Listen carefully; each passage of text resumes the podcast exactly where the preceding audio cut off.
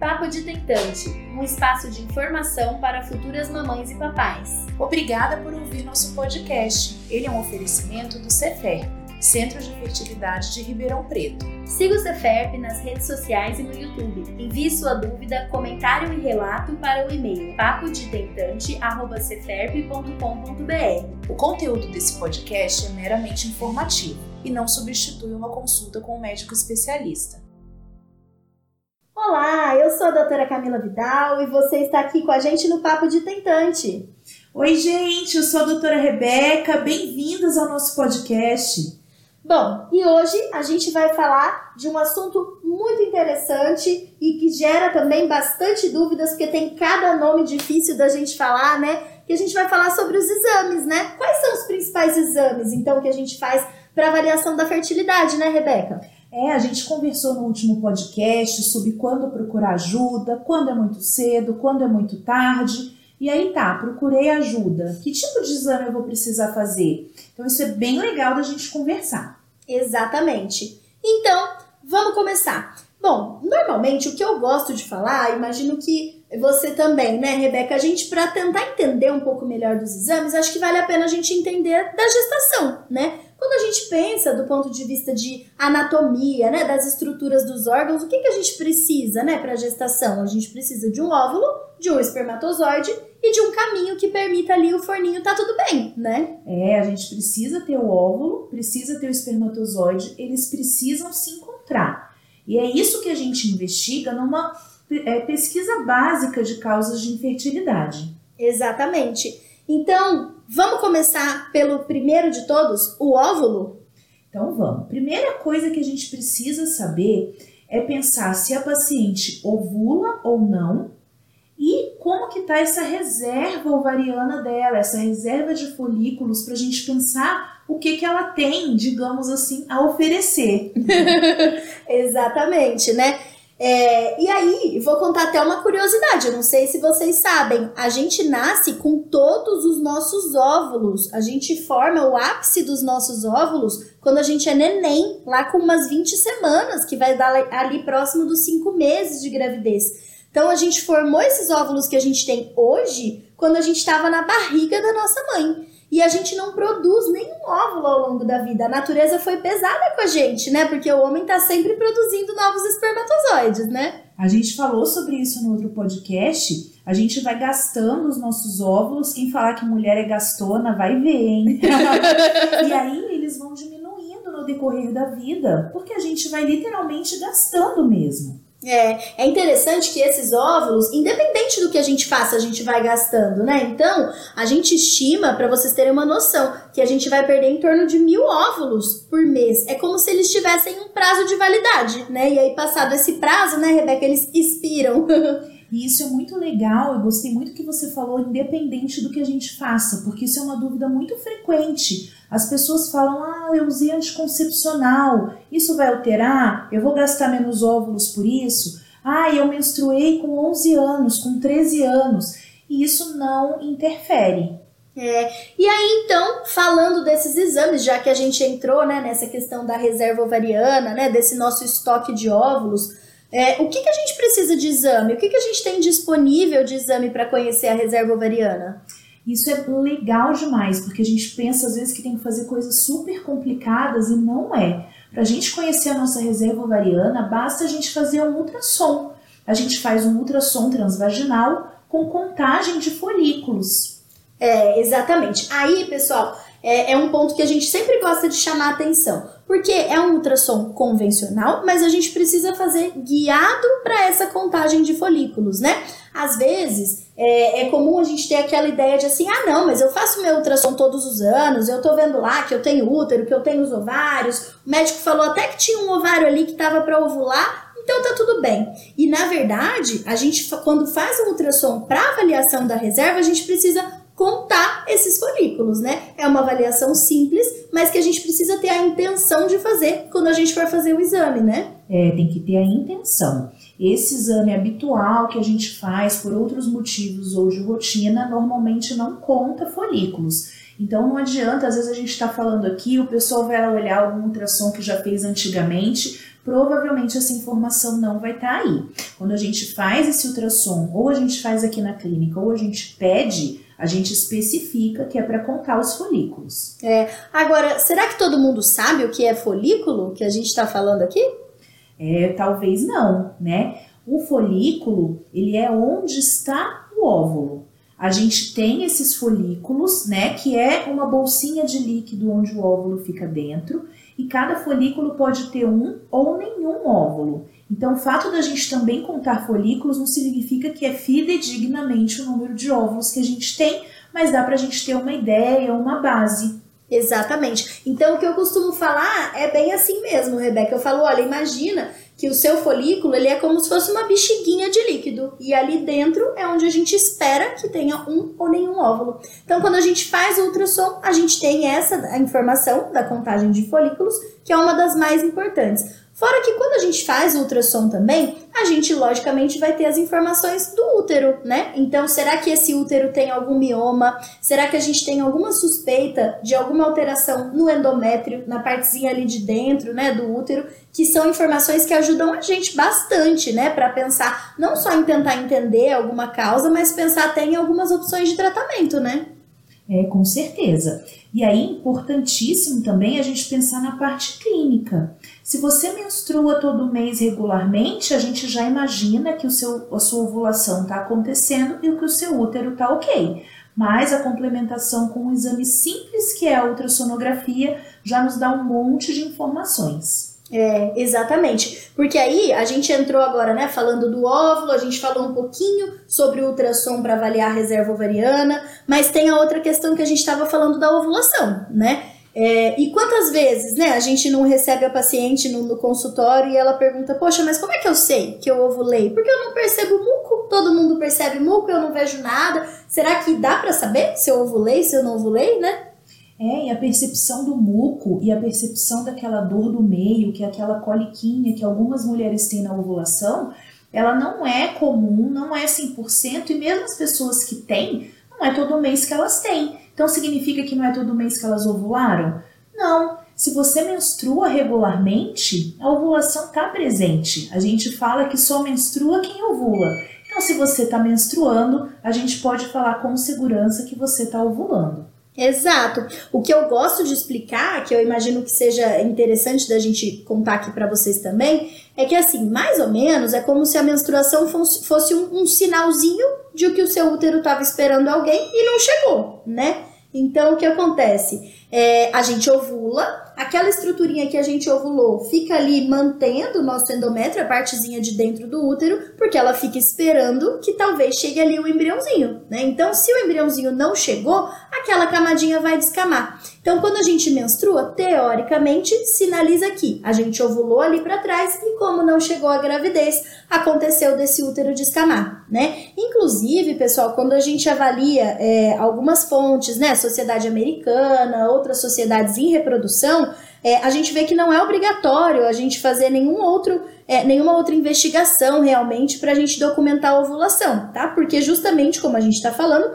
teoricamente, se a gente tem ciclos regulares, a gente tem ciclos ovulatórios. E aí eu tenho certeza que tá todo mundo se perguntando, ah, mas será que meu ciclo é regular? Porque cada dia, cada mês eu menstruo num dia, né? É dia 20? É dia 22? 25? E aí tem um critério pra gente pensar nisso também? É isso, é legal demais. Como eu falei da outra vez, eu já trabalhei em posto de saúde, então eu já atendi muito essas queixinhas de dia a dia. Isso era uma dúvida muito comum das pessoas. Elas têm uma ideia assim: ah, minha menstruação é irregular, porque no mês eu menstruo dia 20, no outro eu menstruo dia 19, no outro eu menstruo dia 17. Isso não é configurado uma irregularidade, gente. A maioria das mulheres tem ciclos de 28 dias. O que, que é um ciclo de 28 dias? Entre uma menstruação e outra, esse é o intervalo. Então, se o ciclo é de 28 dias, significa que todo mês adianta dois dias. Então, não vem todo mês certinho, todo dia 20, por exemplo.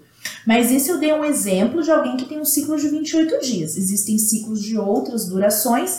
Como que a gente consegue determinar se ele é regular ou não?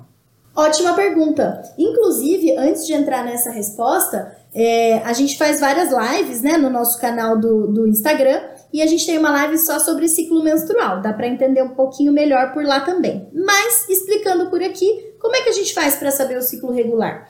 Normalmente, se a gente tem uma duração entre uma menstruação e outra entre 28 até 34 dias, a gente consideraria um ciclo normal, um ciclo regular, tá? Mas isso pode variar um pouquinho dependendo da referência que a gente vai considerar, tanto para mais quanto para menos em dias. Uma dica que geralmente é interessante é da gente pensar assim, ó, é, no nosso ciclo mais curto para o nosso ciclo mais longo. Então, por exemplo, olha, o intervalo da minha menstruação mais curto entre uma e outra foi de 20 dias. E o intervalo mais longo da minha menstruação entre uma e outra foi de 32 dias. E aí, se a gente olhar essa diferença, se essa diferença é acima de 9, teoricamente a gente pode suspeitar de que exista sim uma irregularidade.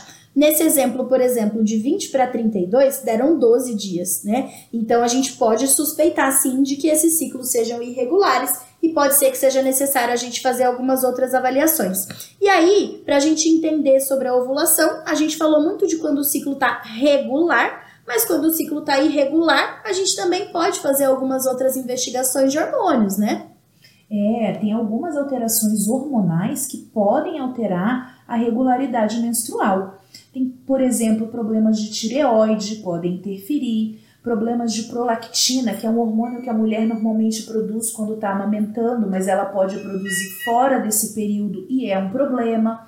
Quando pacientes têm a síndrome dos ovários policísticos, tudo isso pode fazer com que os ciclos fiquem irregulares. Né? Pacientes que têm uma magreza excessiva, pacientes que são atletas de alto nível, alto rendimento, tem uma massa magra muito proeminente, uma camada de gordura muito escassa. Então, todos esses motivos podem causar ciclos irregulares. Perfeito. Bom, só por esse comecinho aqui do nosso papo já deu pra gente perceber que não tem como a gente fazer uma receitinha de bolo, né? É, então, às vezes é comum a gente falar assim: ah, não, mas a minha amiga aqui tem esse, essa dificuldade e o médico pediu esses exames, mas não pediu para mim, né? Ou então o meu médico não pediu um ou outro exame.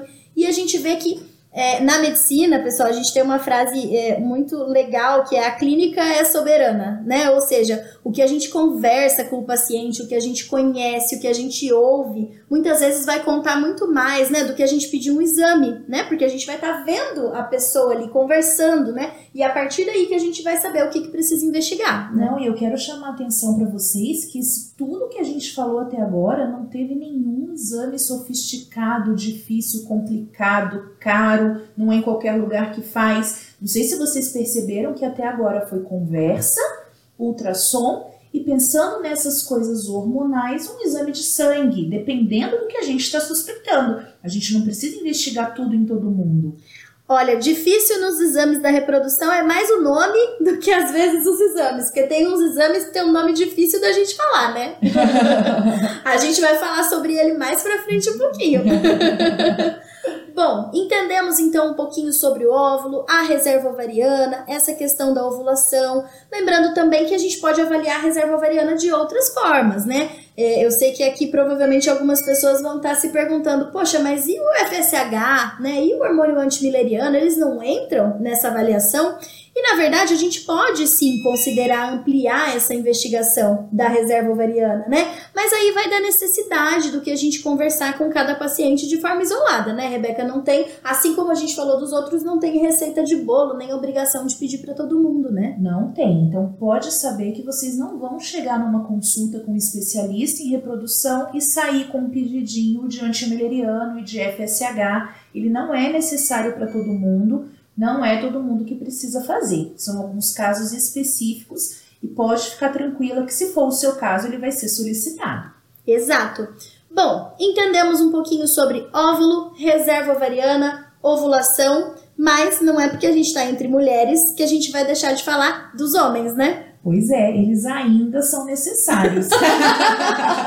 a gente falou que precisa ter o óvulo, precisa ter o espermatozoide, né? Então a gente precisa saber se tem, se ele está com qualidade, se ele está se movimentando da maneira que a gente precisa. Como a gente vai saber disso? Posso fazer um adendo? No Congresso da Sociedade Europeia, agora de 2020, eles fizeram alguns cursos pré-congresso e um desses foi sobre os estudos que estão tendo da gente fabricar, formar espermatozoides de outras células, né? E não precisar dos homens, né? É, então, formar gametas sem a necessidade né, do, do gameta em si, do óvulo, do espermatozoide. E aí, o título do pré-congresso era Is Sex Worth the Effort? Ou seja, será que o sexo vale o esforço, já que a gente consegue fazer de outras formas?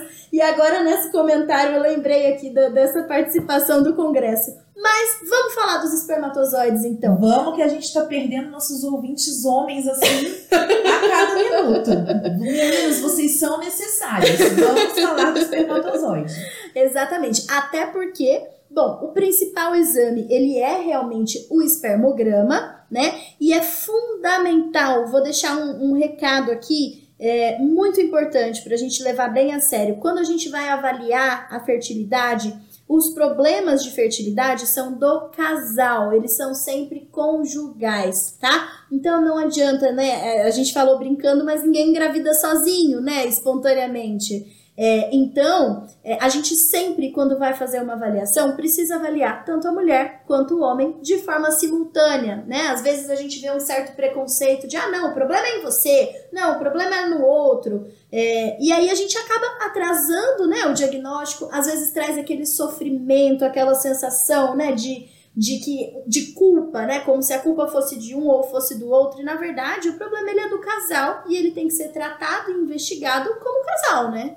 E às vezes o raio cai duas vezes no mesmo lugar. Existem casais que têm um probleminha na mulher e têm um probleminha no homem. Então, às vezes, deixa para investigar só a mulher e ah, se não descobrir nada, eu faço o exame. E descobre alguma coisa nela, mas às vezes tem alguma coisa nele também. Então, a gente precisa investigar os dois simultaneamente. O problema é do casal. É, eu, eu, a gente costuma falar bastante também, né? Falar assim, tudo bem, você tá casada com, com ele ou com ela, mas não podia casar com outro? Podia, e aí podia estar tá com problema do mesmo jeito, né? É, de uma forma geral, assim, a gente espera que, olha, para vocês terem uma noção, em torno de 30% né, dos, dos casos estão relacionados à infertilidade feminina, 30% masculina e os outros 30% vão ter causas femininas e masculinas. E aí, para quem está pensando que não fechou a conta porque faltam uns 10%, normalmente 10 a 15% ficam como aquela infertilidade sem causa aparente, né? Que é assunto para um próximo podcast. E aí, desmistificando, vocês perceberam que a porcentagem de problema masculino e feminino é exatamente a mesma? E é a mesma também de quando o problema é dos dois? Então a gente tem que pensar assim, não dá para menosprezar a investigação do homem, como às vezes alguns casais tendem a fazer. Bom, acho que depois agora dessa conversa, né, os homens que continuaram ouvindo o podcast vão finalmente ouvir sobre o espermograma, né? É, o espermograma é um exame muito importante. Como a gente falou, ele vai falar pra gente a quantidade de espermatozoides presentes no ejaculado e a motilidade né? A gente tem espermatozoides que nadam para frente, espermatozoides que nadam aleatoriamente, espermatozoides imóveis. Né? Para a gente ter um espermatozoide que encontra o óvulo, ele tem que nadar para frente. Isso o espermograma consegue falar. Exatamente. Então, a gente vai avaliar vários parâmetros em um exame de espermograma, tá? E alguns dos principais são esses que, a gente, esses que a gente comentou. Então, o número, a gente olha principalmente a concentração por ml, né? Ou seja, quantos espermatozoides a gente encontra por ml do sêmen analisado. E aí, conforme os critérios da última padronização, que foi da OMS, a Organização Mundial da Saúde, a gente esperaria uma concentração acima de 15 milhões por ml para a gente configurar como normal, tá? E um outro parâmetro muito importante seria com relação à movimentação, como você colocou bem, né? Porque não é necessariamente só movimentar, né? Eles têm que movimentar para frente, que são aqueles móveis progressivos, né? Então eles têm que ter um rumo ali na hora que eles estão nadando, né? Porque às vezes eles estão só movimentando, mas em círculos, por exemplo. E aí isso para nós, né? É, não seria o, o, ideal da gente ter o, a maior porcentagem né, de espermatozoides dessa forma. Então, a gente precisaria de espermatozoides móveis progressivos quando a gente leva em consideração, mais uma vez, o critério da Organização Mundial da Saúde, A recomendação é de que a gente tenha pelo menos 32% de progressivos para considerar normal. Mas não vai correr para pegar o seu exame, porque às vezes você vai ficar confuso também, porque tem várias formas da gente entender isso, né? Em alguns lugares vai estar tá dividido em ABCD, progressão rápida, progressão lenta. É, então precisa realmente mostrar para um médico especialista para interpretar o exame, né? É isso aí. Tem muitos tipos de classificação diferente. Isso às vezes pode ser confuso. Tem algumas, alguns lugares que ainda classificam igual era antigamente, mesmo os valores de corte. Né? Essa consideração de 32%, às vezes você vai ter mais do que isso, e no laudo vai estar dizendo que não está normal, porque é uma classificação mais antiga. Então, leva o seu exame para um especialista analisar sempre. Exato. Agora, vou fazer uma pergunta clássica para você de consultório. Doutora, meu exame aqui deu que meu esperma tá lento, tá, tá mais demorado. E aí, eu ainda posso engravidar minha esposa? Às vezes eles perguntam até quando tá uma quantidade um pouquinho mais diminuída. E aí já acham que estão inférteis. Gente, pode engravidar sim a esposa, mesmo com um espermatozoide um pouquinho mais lento ou uma quantidade um pouco mais diminuída. É, então isso é um recado importante para a gente deixar aqui no podcast também, tá? É, na medicina, nem nunca, nem sempre, né? Então a gente não consegue utilizar frases assim definitivas, né?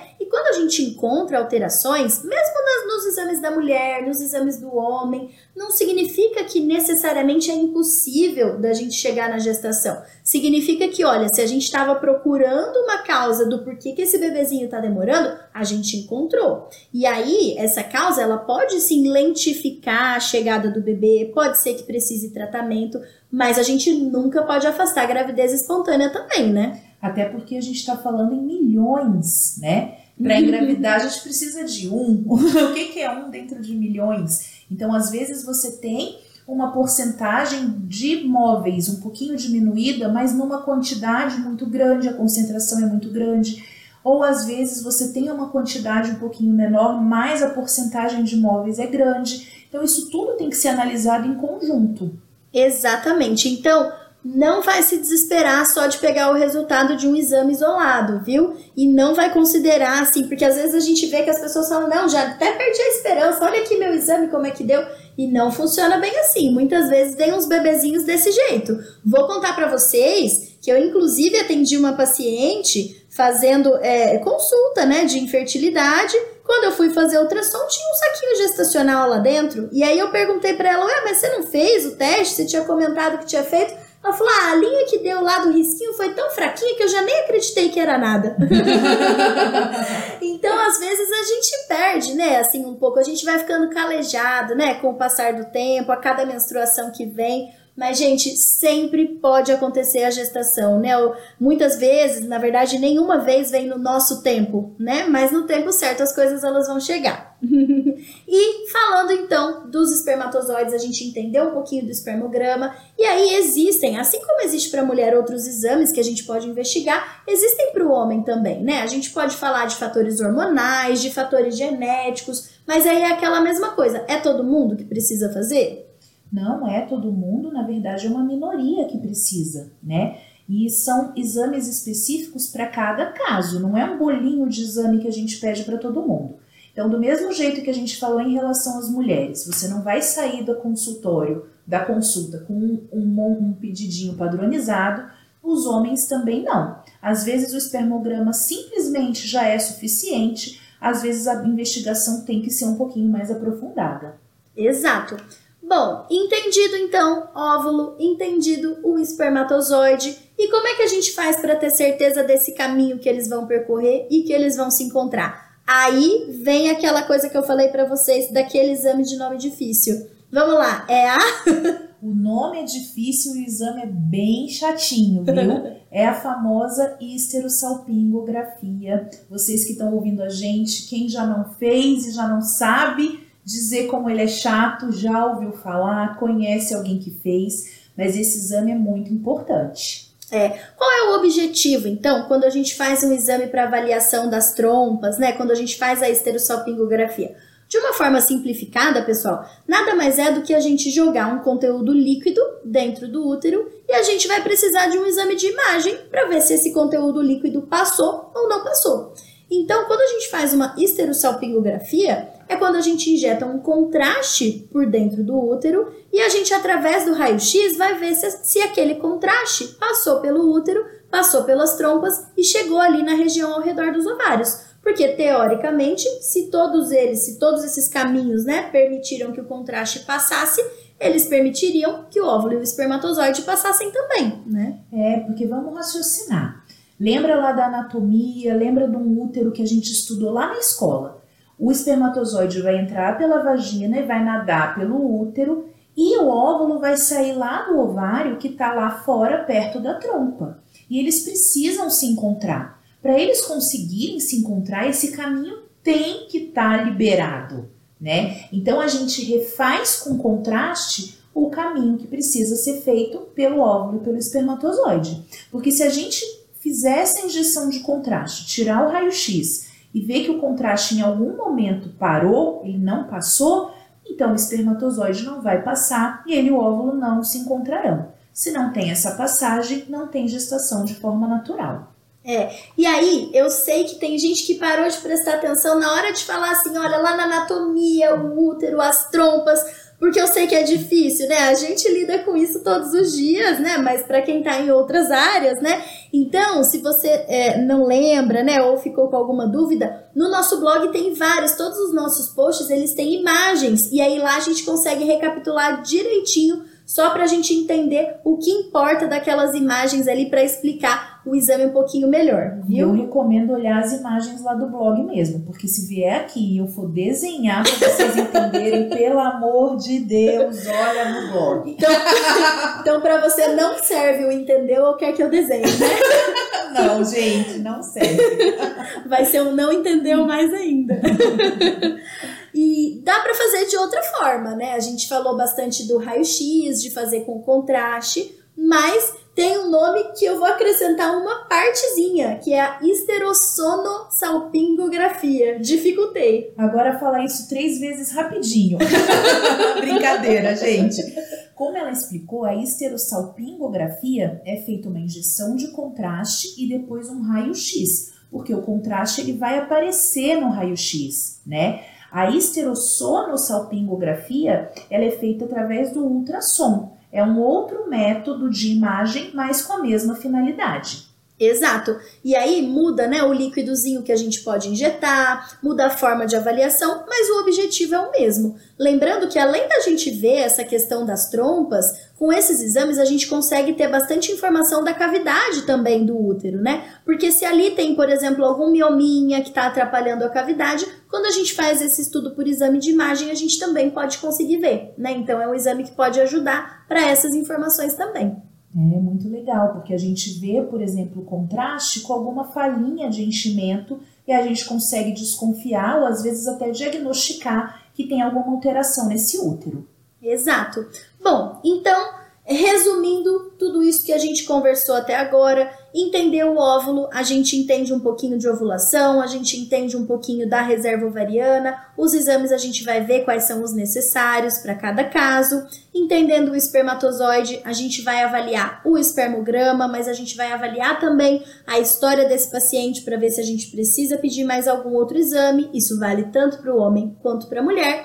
E em alguns cenários a gente pode avaliar também as trompas, né? Que pode ser pelo raio-x ou pelo ultrassom. É desconfortável? É desconfortável, né? Mas vale a pena, né? Para a gente ter um diagnóstico adequado, para a partir dali a gente poder ter uma proposta de tratamento. Agora, eu tenho certeza que vai ter alguém ali com alguma listinha falar, poxa, mas tem mais um monte de exames, né? Eu não posso fazer a parte de coagulação, eu não posso fazer a parte de genética, eu não posso fazer a parte da esteroscopia. E aí, onde é que entram esses exames, né? É, a gente falou lá no início que às vezes precisam de coisas muito simples para investigar. E a pessoa que está nessa jornada, está há muito tempo tentando, ela não se contenta às vezes com uma investigação muito simples. E ela quer saber sobre esses outros exames mais específicos que existem, mas que têm que ser individualizados, eles não são necessários para todo mundo. São exames muito específicos de coisas muito peculiares que a gente não precisa investigar sempre. Exato. Então, pessoal, olha, uma das coisas mais importantes na investigação da infertilidade é a anamnese, né? Que é o que nós médicos chamamos da consulta, né? Então é uma consulta onde você possa sentar, conversar, esclarecer todos os pontos. A gente vai pesquisar quais as nossas suspeitas baseadas nessa conversa, né? O que, que você já teve de histórico, ou o parceiro ou a parceira. Essa é a base, né? É o fundamento de todas as investigações, principalmente também dentro da reprodução humana, né? Vale mais uma consulta longa, detalhada, que você saia com uma listinha de exames do que uma consulta jato superficial que você sai com aquela lista enorme e volta cheia de coisa, aqueles resultados difíceis que você não sabe nem o que significam. E cheio de dúvidas às vezes, né? Fora que, sem contar, pessoal, que tem muitos exames que são caros, né? Às vezes são invasivos. Então a gente sempre precisa colocar na balança ali a questão do custo-benefício, né? É, em vários assuntos também. E muitos exames, além de caros e invasivos, eles são meio ambíguos. Tem muito exame que não significa exatamente aquilo, dá muito falso positivo, precisa repetir, não tem comprovação ainda é bem fundamentada do do seu benefício.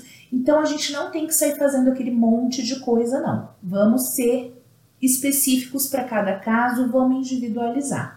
Exato. E aí, já que eu tô trazendo vocês para todas as, as frases e citações, né, que são dentro da medicina, já falei da clínica soberana, vou falar uma outra também. Gente, a gente não trata exame, a gente trata um paciente, né? E o paciente ele tem história, ele tem sintomas, ele tem os achados que vão levar a gente a suspeitar daquele diagnóstico e a partir dali é que a gente vai pedir o exame, tá bom? E interpretar o exame, porque o exame positivo em alguém que não tem nada significa uma coisa. Um exame positivo em alguém que tem alguma coisa é completamente diferente a interpretação.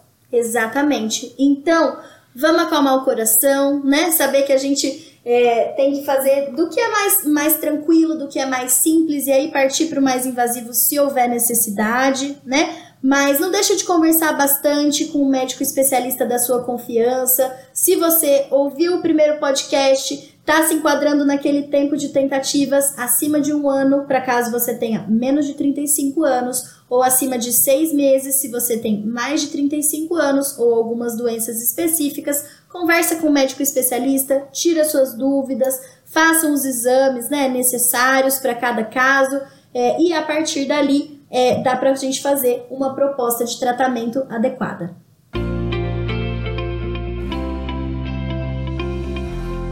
Agora, pessoal, a gente chegou naquela parte super legal, que é quando a gente vai falar, ah, vai ler o relato de uma paciente real, uma paciente que mandou um relato pra gente. Então, mandem seus relatos. Se você quiser se manter no anonimato, é só avisar que a gente não fala o nome e vai ser super interessante e vai acrescentar bastante.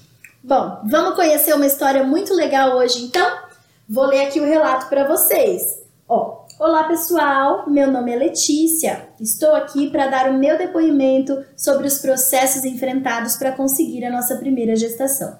Sou natural de Jaboticabal e em dezembro de 2014, eu e meu esposo, na época noivo, resolvemos parar com o anticoncepcional para tentar engravidar.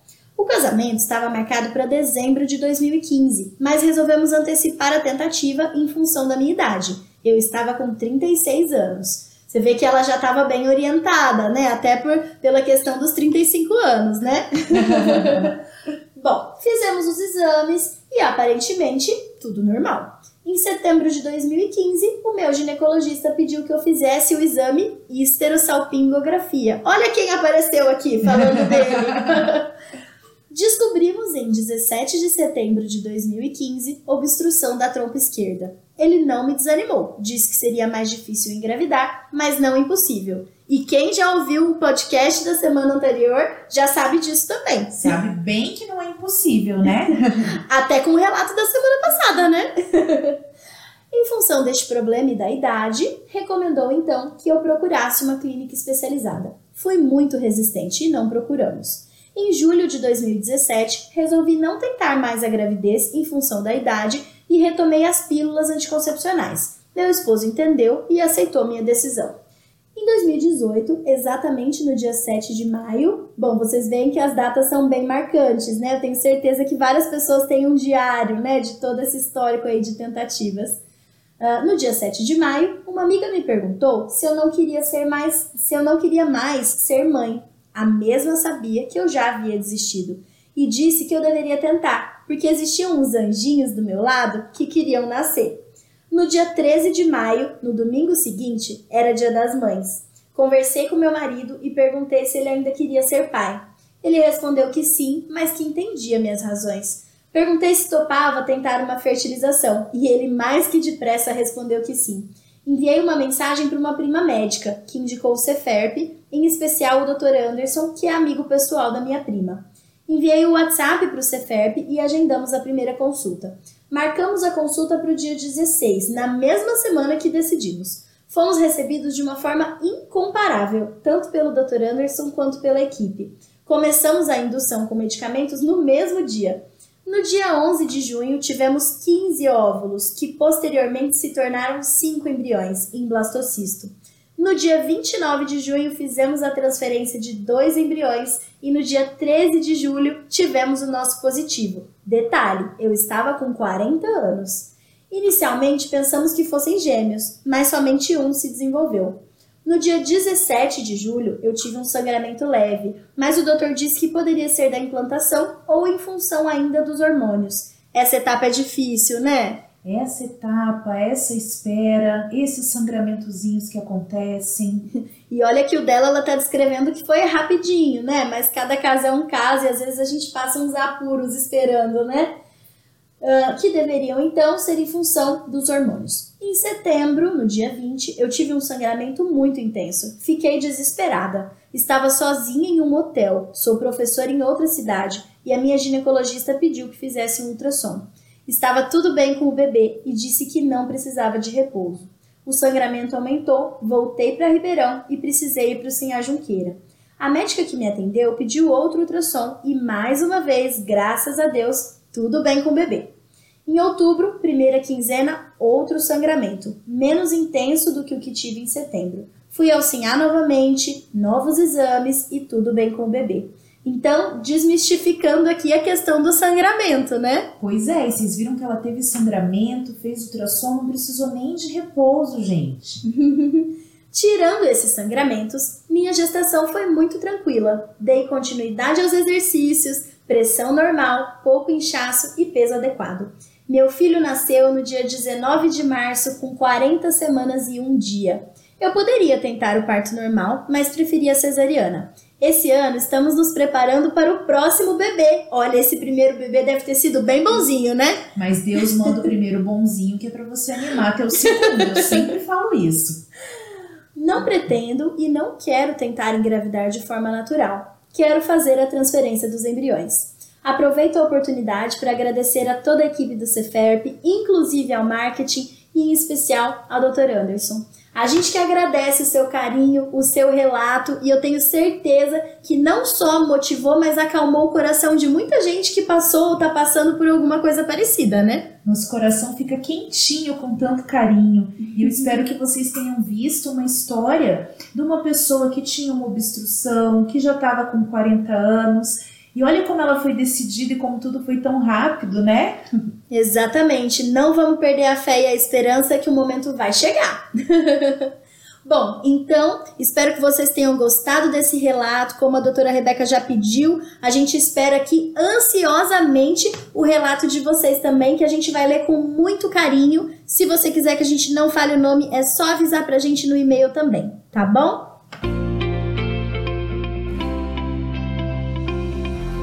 E agora a gente vai para o nosso glossário. Vamos entender essas palavras difíceis do mundo da reprodução humana. E a palavra de hoje é aquela esterossalpingografia. Então vamos lá. O que é a esterossalpingografia?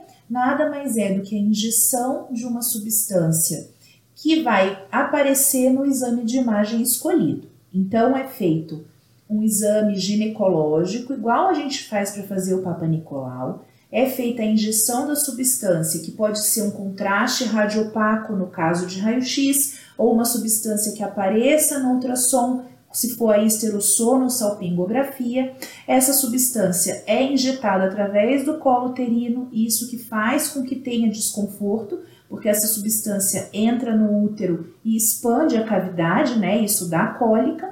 E aí é feito o exame de imagem, raio-x no caso da esterossalpingo, ultrassom no caso da esterossono, para a gente avaliar se o contraste preenche a cavidade, se tem alguma falha de enchimento e se ele passa pelas trompas caindo na cavidade pélvica, que aí significa que a trompa é pérvia, que a trompa tem passagem. Perfeito! Vocês viram que a palavra do glossário de hoje tem até apelido. É esterossalpingo e esterossono. Ah, vocês não querem que eu fale esse não, né? Pessoal, espero que vocês tenham gostado de mais esse podcast. Muito obrigada pela atenção de vocês e a gente se vê no próximo. Um abraço! Beijão, pessoal! Papo de Tentante, um espaço de informação para futuras mamães e papais. Obrigada por ouvir nosso podcast. Ele é um oferecimento do Cefer, Centro de Fertilidade de Ribeirão Preto. Siga o Ceferp nas redes sociais e no YouTube. Envie sua dúvida, comentário e relato para o e-mail papodetentante@ceferp.com.br. O conteúdo desse podcast é meramente informativo e não substitui uma consulta com um médico especialista.